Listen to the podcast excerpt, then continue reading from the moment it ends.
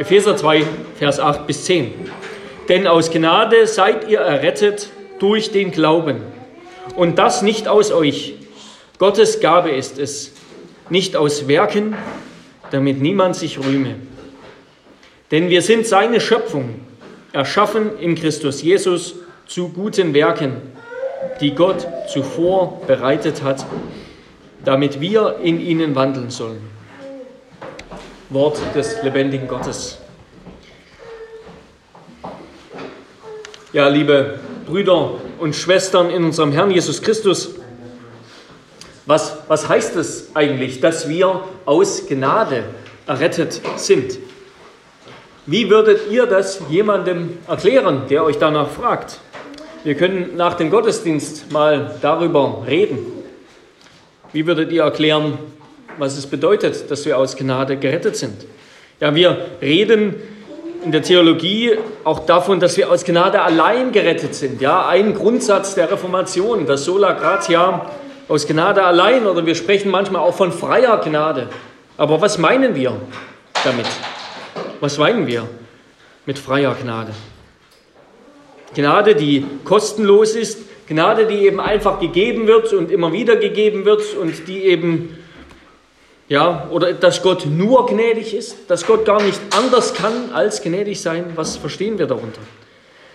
Und wir wollen uns das anschauen anhand der Biografie des Apostels Paulus, denn Paulus hat das, was Gnade ist, selbst häufig an seiner eigenen Biografie erklärt.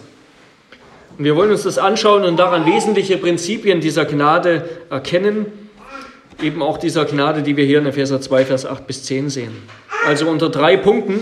Erstens, aus Gnade allein durch Glauben, das Beispiel des Paulus. Zweitens, aus Gnade allein ohne menschliches Zutun, die Lehre. Und drittens, aus Gnade allein die Konsequenzen, gute Werke und Gottes Ruhm. Erstens also aus Gnade allein durch Glauben, das Beispiel des Apostels Paulus. Der Apostel Paulus, der, der verstand sich selbst als ein von Gott beauftragter, berufener, bevollmächtigter, bevollmächtigter Herold des Evangeliums, ein Verkündiger des Evangeliums. Er predigte das Wort der Wahrheit, das Evangelium der Errettung. Es war sein Auftrag, das Evangelium zu den Heiden zu bringen. Das war seine besondere Aufgabe. Aber das war nicht immer der Weg, auf dem Paulus gegangen ist. Ja. Hätte man ihn früher gefragt, hätte er sich nie vorstellen können, dass er das mal tun würde. Dass er ein Prediger des Evangeliums für die Heiden wäre. Denn Paulus war ein Verfolger der christlichen Gemeinschaft. Er ließ Christen ins Gefängnis werfen, er ließ Christen foltern, er bekämpfte die Ausbreitung der Kirche, er suchte sie zu zerstören. Ja, er sagt, in seinem Eifer für die jüdischen Traditionen, in seinem Hass auf die Christen übertraf er viele seiner Zeitgenossen. Ja, Paulus als ein guter Jude, als ein sehr guter Jude, der hielt sich für etwas weitaus Besseres als die unreinen gottlosen Heiden. Mit den Heiden wollte er nichts zu tun haben. Aber Jesus hat gerade ihn errettet und berufen. Ja, die Gnade hat den Anfang gemacht. Als Jesus sich ihm offenbarte, sich ihm sozusagen in den Weg stellte, auf dem Weg nach Damaskus, da veränderte das sein ganzes Leben. Paulus wurde geblendet vom Licht der Herrlichkeit Jesu und er erkannte dadurch seine innere geistliche Verblendung. Er erkannte, dass er nicht besser war als die Heiden. Ja, im Gegenteil, er war er selbst, der tolle Jude, der war ganz und gar unwürdig. Ein Gotteslästerer, ein Feind Gottes, ein Verfolger der Gemeinde Gottes. Aber Gott hat seine Verblendung geheilt. Er hat erkannt, dass Jesus der Messias ist, der wahre Retter. Und Gott ging sogar noch weiter. Er hat Paulus eben zu einem Prediger dieser Botschaft gemacht, zu einem Prediger dieser Botschaft, die er früher hasste. Und zwar zu den Heiden, mit denen er früher gar nichts zu tun haben wollte. Und Paulus hat sich davon nicht gezwungen gefühlt. Ja, wir lesen in seinem Brief niemals etwas, dass er eigentlich lieber was anderes tun würde, aber eben jetzt quasi irgendwie gezwungen ist, und jetzt muss er das ja so tun. Nein, er war dankbar, dass Christus ihn gerufen hat, ihn erlöst hat, obwohl er so unwürdig war. Er war sogar dankbar, dass er jetzt für Jesus, für die Verkündigung seines Evangeliums zu den Heiden leiden durfte. Er war dankbar, dass er wie Jesus leiden durfte für diesen Auftrag. Und so hat Gottes Gnade den Paulus umgekehrt, ja. Er hat, seine, er hat Gottes Gnade am eigenen Leib erfahren und sie hat sein Leben ganz umgestülpt, ganz umgekrempelt. Paulus war ein anderer Mensch nach der Erfahrung der Gnade Gottes. Ja, und jetzt könnten wir sagen, ja, die Bekehrung von Paulus vor Damaskus, das war jetzt wirklich nichts Alltägliches, keine normale Bekehrung, sondern etwas Außergewöhnliches. Damit kann man sich sehen lassen, so eine Bekehrungsgeschichte kann man erzählen. Aber Paulus erzählt seine, seine Bekehrungsgeschichte, er tut das mehrmals, in der Apostelgeschichte schon dreimal. Er erzählt das nicht, weil es so besonders eindrücklich war, sondern weil durch diese außergewöhnliche Begegnung mit Jesus etwas deutlich wird. Nämlich, dass die Errettung nicht auf menschliche Initiative zurückgeht, sondern auf Gott. Sie hat ihren Ursprung außerhalb von Menschen. Das wird eben bei ihm in seiner Geschichte und in seiner Begegnung mit Jesus so klar deutlich. Paulus war der Letzte, der was mit Jesus zu tun haben wollte. Und Christus hat sich ihm in den Weg gestellt. Ja, und in diesem Sinne ist jede Bekehrung eine außerirdische Erfahrung sozusagen. Eine Begegnung mit dem Gott, der von außen in unser Leben tritt.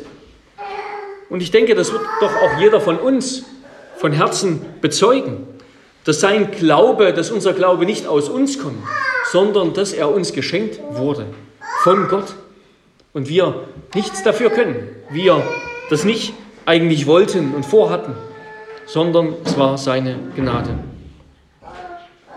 Ja, der Apostel Paulus, der hat seine Biografie nicht erzählt, weil er sich so toll fand oder weil seine Biografie so toll war, sondern weil die Kraft der Gnade Gottes, die sich darin zeigt, die Kraft der Gnade Gottes, Sünder zu erretten und Tote lebendig zu machen, sich darin so, so deutlich zeigt. Auf so beispielhafte Weise erkennbar ist. Er, der erste und größte aller Sünder, der allergeringste unter allen Heiligen, wie er sich nennt, Epheser 3, Vers 13, Vers 8, ähm, er hat Gnade bei Gott gefunden. Ja, so groß sein Versagen und seine Schuld auch war, Gottes Gnade war größer. Gottes Gnade war reicher. Und sie hat ihn zu Jesus gebracht und in Jesus hat er Glauben und Liebe gefunden. Für Paulus war diese Botschaft allein aus Gnade, das war für ihn keine, keine Schreibtischwahrheit, sondern eine, eine Lebenserfahrung und eine Lebensaufgabe. Ja, überwältigt von Gnade ruft er aus, glaubwürdig ist das Wort und aller Annahme wert, dass Christus Jesus in die Welt gekommen ist, um Sünder zu retten, von denen ich der Größte bin, der Erste bin. Paulus hat begriffen, dass er zu seiner Bekehrung nichts anderes mitgebracht hat als seine Sünden.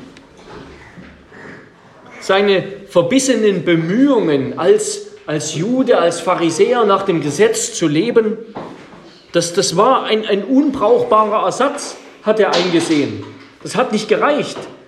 Ein unbrauchbarer Ersatz für die Liebe zu Gott und dem Nächsten, die Gott von ihm verlangt hat. Und wohin hat sein Eifer für das Gesetz ihn geführt? Nicht zur Liebe, sondern zum Hass auf Gott und andere. Als Jesus ihm die Augen geöffnet hat, da hat er erkannt, dass Christus allein, dass Christus der eine Gerechte ist, der seine Schuld und die vieler anderer getragen hat. Christus allein ist der eine Gerechte, nicht Paulus und kein anderer Jude. Er hat erkannt, dass die Errettung eben nicht dadurch gelingt, dass man sich an das alttestamentliche Gesetz hält, an die Tora. Und die Errettung, die beruht auch nicht auf irgendeiner Kraft, auf irgendeiner Fähigkeit, auf irgendetwas, was der Mensch dazu bringen kann. So nach dem Motto, dass wenn der Mensch sich nur wirklich Mühe gibt, wenn der Mensch tut, was in ihm ist, wie es in, in, in der mönchlichen franziskanischen Theologie des Mittelalters heißt, wenn der Mensch nur tut, was in ihm ist, dann kommt Gott ihm auch entgegen und schubst ihn sozusagen dann noch die restlichen Meter über die Linie, hilft ihm dann noch weiter. Aber der Mensch macht den Anfang und gibt alles sozusagen. Nein, all das ist ausgeschlossen. Wer sich vor Gott rühmen will, als ob Gott seine Werke belohnen müsste, so hat es Bernhard von Clairvaux gesagt, der ist wie eine Wand, die sich des Sonnenstrahls rühmt, der durch das Fenster in ihr einfällt. Wer sich vor Gott rühmen will, als ob seine Werke, Gott seine Werke belohnen müsste, der ist wie eine Wand, die sich des Sonnenstrahls rühmt, der durch das Fenster in ihr einfällt, als hätte sie ihn hervorgebracht. Ja, unsere, unsere Kinder, unsere Jungs, und so machen das wahrscheinlich alle Kinder, die bringen manchmal vom Spaziergang der Mama eine Blume mit und dafür dürfen sie die Blume auch abreißen. Ne? Vielleicht heute Nachmittag wieder. Aber das ist klar, die Blume, wenn sie abgerissen wird, dann stirbt sie irgendwann. Ja? Sie wächst nur so lange und blüht nur so lange, wie sie in der Erde verwurzelt ist. Sie braucht für ihr Wachstum, für ihre Blüte die Ressourcen aus der Erde. Die Blumen können sich nicht rühmen, als würden sie von selbst wachsen und blühen. Ohne Wurzeln in der Erde sterben sie. Und genauso ist es auch mit dem Leben aus Gott.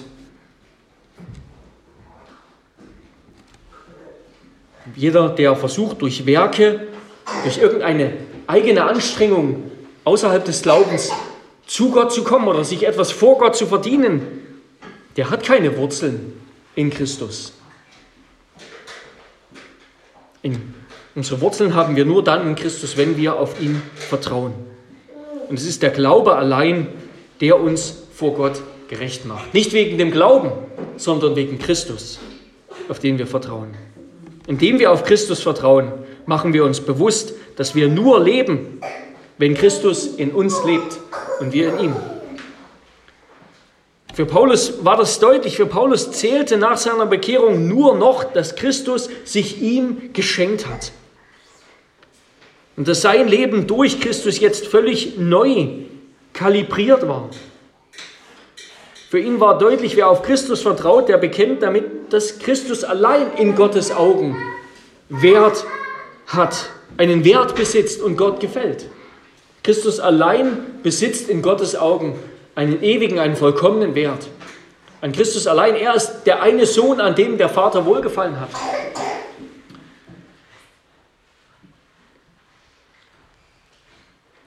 Und zuerst müssen wir eben alles selbst vertrauen, indem wir uns Gott gegenüber verstecken oder sogar brüsten. Erst müssen wir alles Selbstvertrauen wegwerfen. Erst dann kommen wir leer und hungrig zu Christus, damit er uns füllt und sättigt. Erst dann können wir die Gabe Gottes in Christus richtig ergreifen, können wir Christus richtig ergreifen. Nur mit leeren Händen. Ja, Calvin hat das betont. Der Glaube, das ist wie mit leeren Händen zu Gott kommen, damit Gott sie uns füllt. Und damit kommen wir zum zweiten Punkt. Aus Gnade allein ohne menschliches Zutun. Die Lehre, eben die Lehre der Gnade. Ja, das war jetzt eine Tour de Force sozusagen durch die Biografie von Paulus. Und warum haben wir uns das angesehen? Ja? Weil eben in der Biografie von Paulus genau das deutlich wird, was Paulus hier in Epheser 2, Vers 8 bis 10 schreibt. Unsere Errettung ist allein Gottes Gnadengabe, ganz ohne unser Zutun. Ja, Paulus Leben das schmeckte sozusagen nach Gnade. Das schmeckte nach Gnade. Das war eine Blüte der Gnade des Herrn, verwurzelt in Christus, aus dem sein Lebenssaft geflossen ist. Ja. Eben eine, eine Traube an der Rebe Christus. eine Rebe am Weinstock Christus. Und es wäre jetzt das, gerade deshalb, weil das Leben Paulus ein Beispiel für die Gnade Gottes ist, deshalb wäre es völlig falsch, jetzt zu denken, ja, das war bei Paulus so, aber das kann doch bei mir nicht so sein. Paulus, Paulus war der Apostel, ja, Paulus war eben der Besondere. Es war der Vorbildchrist schlechthin. Aber nein, Paulus war kein besonders toller Christ. Paulus wurde nicht müde zu sagen, dass er das Gegenteil war. Paulus war nicht außergewöhnlich, aber Gottes gewöhnliche Gnade hat im Leben des Paulus erstaunliche Frucht gebracht. Und das war ganz seine Gnade. Und keine geringere Kraft und Gnade ist in deinem Leben am Werk. Keine geringere Gnade und Kraft als im Leben von Paulus war, ist in deinem Leben am Werk. Es ist, wie Martin Lloyd Jones sagte, es ist Gnade am Anfang und Gnade am Ende. Nicht, was wir gewesen sind, nicht, was wir getan haben, sondern die Gnade Gottes in Jesus Christus, unserem Herrn. Das christliche Leben beginnt mit Gnade, es muss mit Gnade weitergehen und es endet mit Gnade. Ja, und der Apostel Paulus war der Erste, der das verstanden hat. Er war kein besonders toller Christ, irgendwie in einer anderen Kategorie, in der wir nicht spielen können, sondern, er sagte, durch Gottes Gnade bin ich, was ich bin. Ja, Gottes Gnade war in seinem Leben, in Paulus Leben nicht vergeblich, sondern hat viel bewirkt. Und sie wird auch in deinem Leben nicht vergeblich sein, sondern viel bewirken. Gottes Gnade. Darum bitte ihn darum, in seiner Gnade reich in deinem Leben und kräftig und gewaltig in deinem Leben zu wirken, zu seinem Ruhm.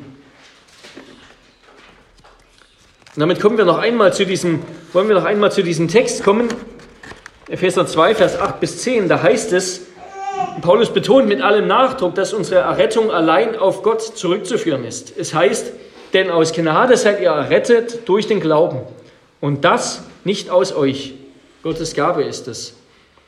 Das Wörtchen das, das nicht aus euch, das ist im Griechischen Neutrum, ja, aber die Worte Gnade und Glaube sind femininer, also sind weiblich. Also das, das das bezieht sich nicht auf die Gnade und auch nicht nur auf den Glauben, sondern es bezieht sich auf die ganze Aussage vorher.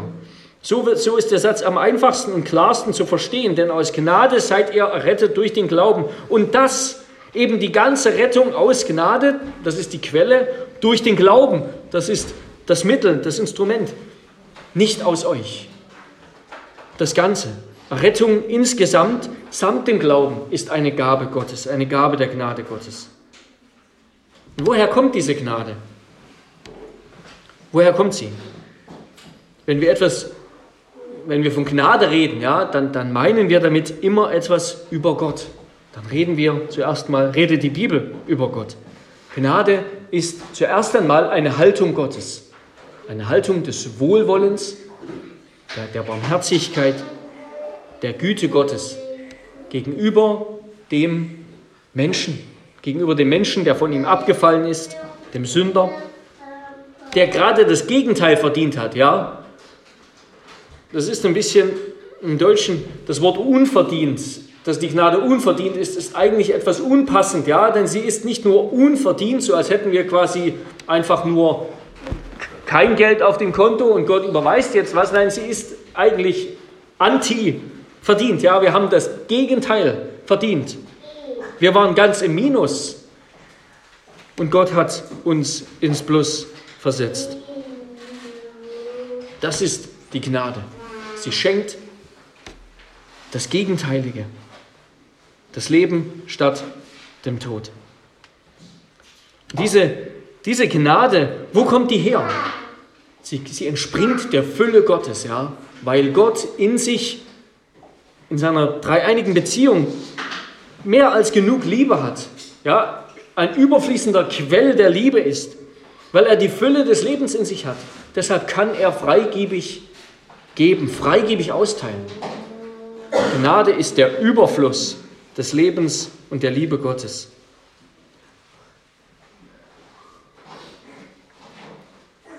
Die Wurzeln der rettenden Gnade reichen hinein bis ins innere Leben Gottes.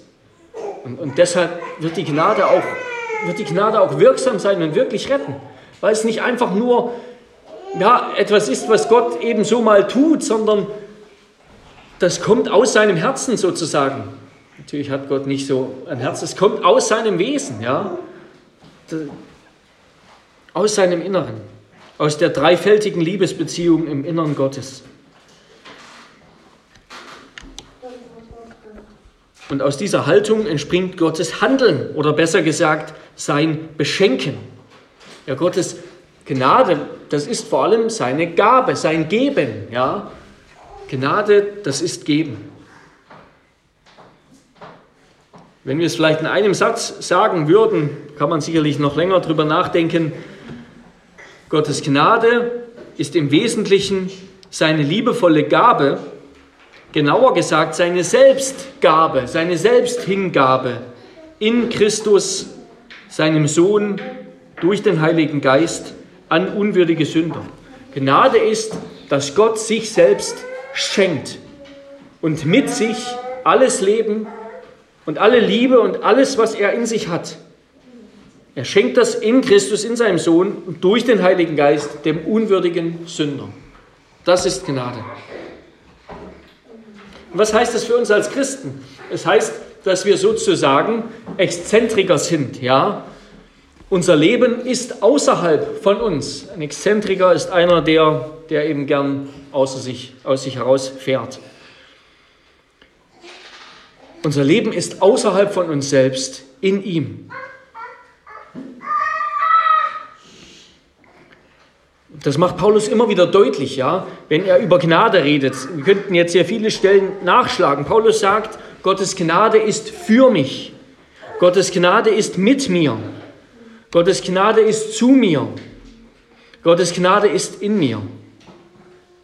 Und bei all dem betont Paulus, dass die Gnade von außen eindringt und in Christus jetzt meine Identität außerhalb von mir selbst in der Beziehung zu ihm neu definiert. Gottes Gnade dringt in mich ein, Gottes Geist macht mich neu. Er schenkt mir Glauben. Mit Glauben, durch Glauben bin ich mit Christus verbunden und jetzt ist in Christus meine Identität, mein Wesen, mein Leben. Außerhalb von mir selbst sozusagen. Alles ist in ihm, mein ganzer Wert. Alles ist in ihm.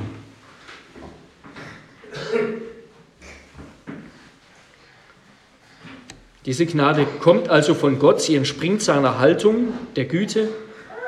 Sie ist dann eine Gabe, die Gott uns macht, dass er sich uns nämlich selbst schenkt.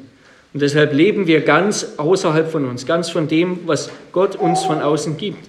So ist das sowohl als Geschöpfe, wo wir ja gemacht sind und uns nicht selbst gemacht haben, als auch als Geschöpfe der neuen Schöpfung, ja, wo wir durch Gnade Gnade empfangen haben zum neuen Leben. Was charakterisiert Gottes Gabe? Was, was charakterisiert die Gnade? Wir haben das schon, einiges davon schon gehört. Erstens, Gottes Gnade erwählt und beschenkt Unwürdige. Gottes Gnade erwählt und beschenkt Unwürdige.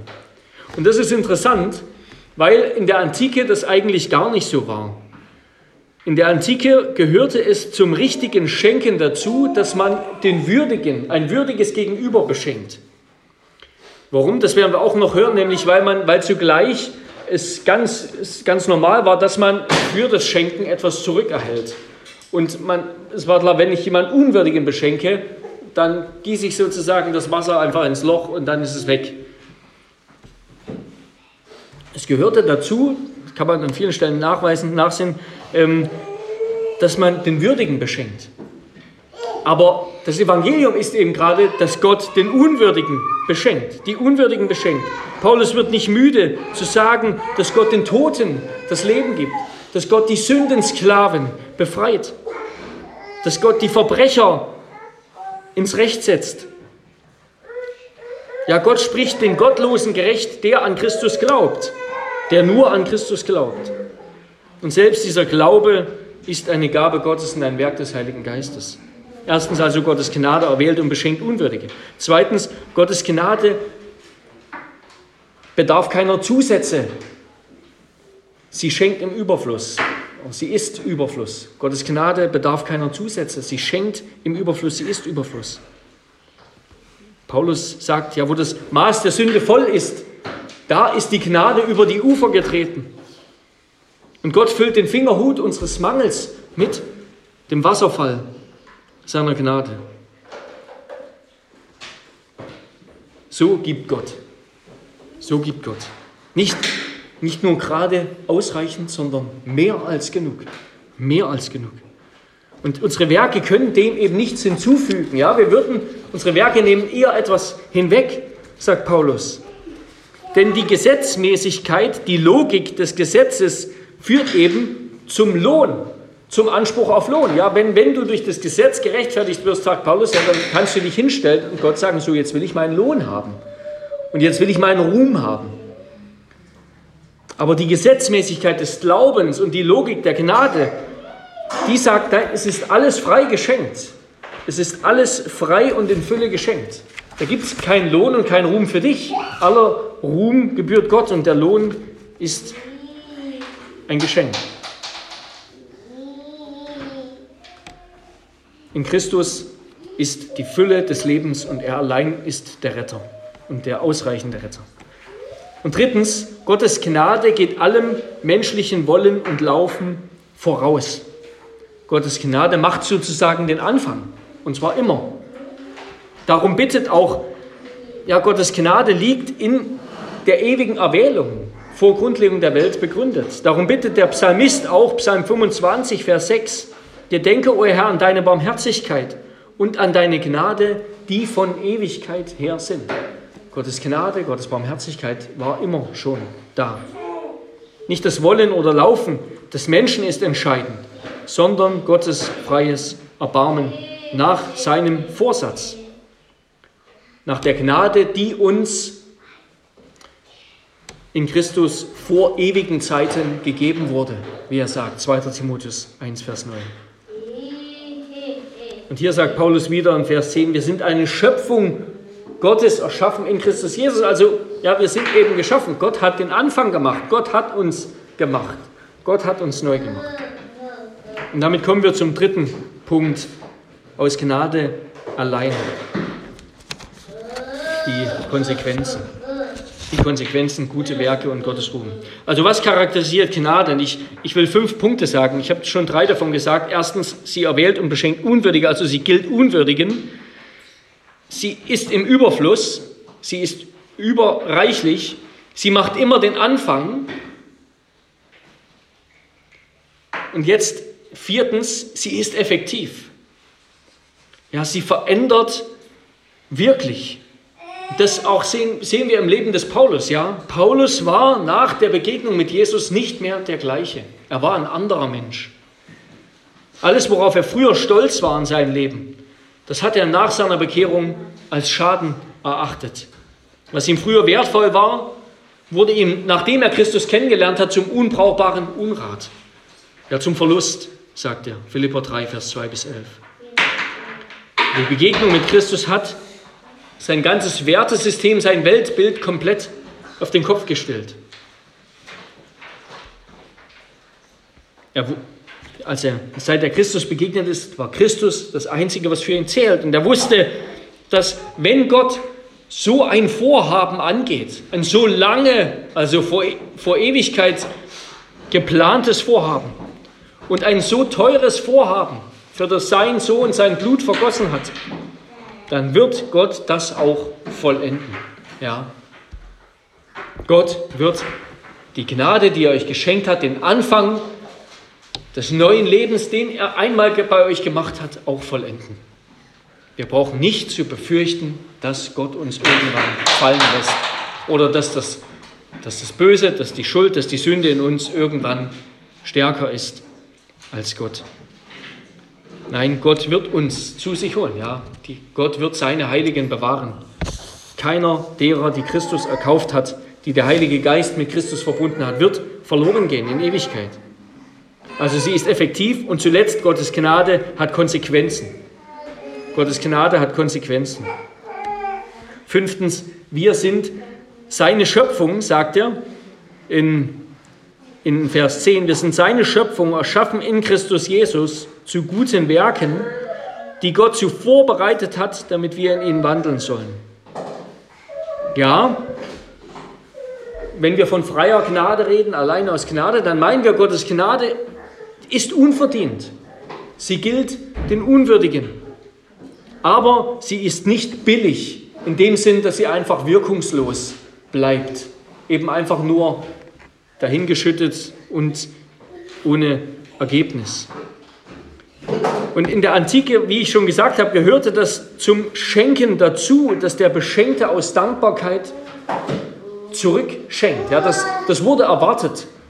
Heute haben wir so ein, so, ein, so ein Verständnis vom Schenken, wo wir meinen, echtes, so richtiges, pures Schenken. Das ist, wenn ich gar nichts erwarte, also keine Rückvergütung, keine Dankbarkeit, ich schenke einfach wirklich aus Liebe, weil ich es gut meine, das, das ist mein Schenken.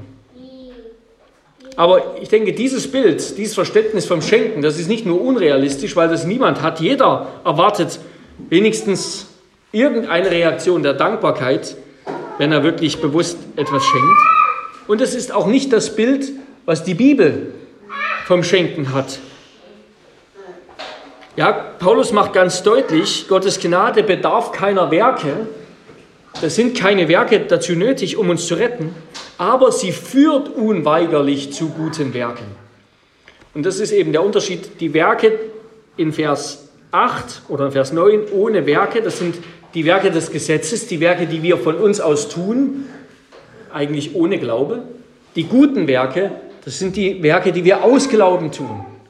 Ja, das ist all das, was Jakobus gemeint hat, ja, wenn wir uns an den Jakobusbrief erinnern. Jakobus hat nur von den guten Werken geredet. Die Gnade ist die Gabe der Einheit mit Christus und sie führt dazu, dass wir Christus nachahmen, dass wir so leben wie er, so werden wollen wie er. Und ich erinnere hier mal an, an Dietrich Bonhoeffers wertvollen Beitrag tiefsinnigen Beitrag über die billige und die teure Gnade. Und es würde sich lohnen, wenn ihr das mal heute Nachmittag euch nochmal im Ganzen lest. Ist nicht so lang, irgendwie ein, zwei Seiten. Zwei Seiten. Ich will nur einen ganz kurzen Abschnitt daraus lesen über die teure Gnade. Er vergleicht eben billige und teure Gnade. Teure Gnade ist der verborgene Schatz im Acker, um dessen Willen der Mensch hingeht und mit Freuden alles verkauft, was er hatte. Teure Gnade ist die köstliche Perle, für deren Preis der Kaufmann alle seine Güter hingibt. Die Königsherrschaft Christi, um deren Willen sich der Mensch das Auge ausreißt, das ihn ärgert. Der Ruf Jesu Christi, auf den hin der Jünger seine Netze verlässt und nachfolgt. Die teure Gnade, die bewirkt etwas, die macht etwas anders. Gnade hat Konsequenzen. Und das sehen wir immer wieder im Neuen Testament. Schon im, im Unser Vater, ja, wir bitten, vergib uns unsere Schuld, damit wir auch, wie wir auch vergeben, unseren Schuldigern. Wem vergeben wurde, von dem wird erwartet, dass er anderen vergibt. Jesus, wir erinnern uns an diese Geschichte, Jesus geht zum Feigenbaum und erwartet, dass er Frucht hat. Ja, darum geht es ja. Jesus erwartet, dass der Feigenbaum Frucht bringt, wie er sollte. Jesus beruft seine Jünger, damit sie dienen, wie er gedient hat. Jesus sagt, wem viel vergeben wurde, der wird umso mehr lieben. Und diese Konsequenzen, diese, dieses Leben in guten Werken, die sind kein Beitrag zu unserer Errettung. Die werden nicht dann irgendwie ein, ein, Beitrag sein quasi zu unserem Heil, der irgendwie noch dazu kommt, wenn wir vor Gott stehen zu unserer Errettung. Nein, wir sind allein aus Gnade gerechtfertigt. Und das bleibt so, auch im Himmel. Wir werden eingelassen aus Gnade. Unsere Werke spielen dort keine Rolle. Sie sind nur der Beweis, die Demonstration, dass wir begnadigt wurden. Also diese Konsequenzen verdienen das ewige Leben nicht, aber sie sind das Resultat, dass diesem Haus, dass uns, dass diesem Menschen Heil widerfahren ist wie Jesus gesagt hat, als er den Zachäus besucht hat, und er danach freiwillig vierfach das zurückgegeben hat, was er gestohlen hatte, als er Jesus begegnet war. Die Konsequenzen sind das Resultat der Begegnung mit Jesus. Und damit will ich schließen mit Epheser 5, Vers 8. Da sagt Paulus, denn ihr wart einst Finsternis, jetzt aber seid ihr Licht in dem Herrn. Wandelt als Kinder des Lichts. Amen. Lasst uns beten.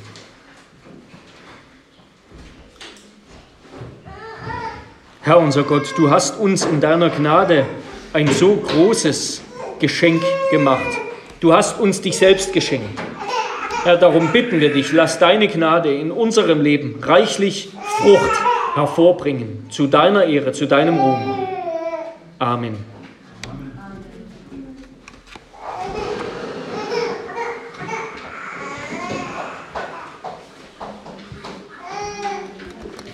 Wir wollen auf die Verkündigung antworten mit dem Lied Nummer 444. Nummer 444. Aus Gnaden soll ich selig werden. Strophen 1 bis 4. Wir singen das nach einer anderen, aber bekannten Melodie. Nummer 444. Aus Gnaden soll ich selig werden.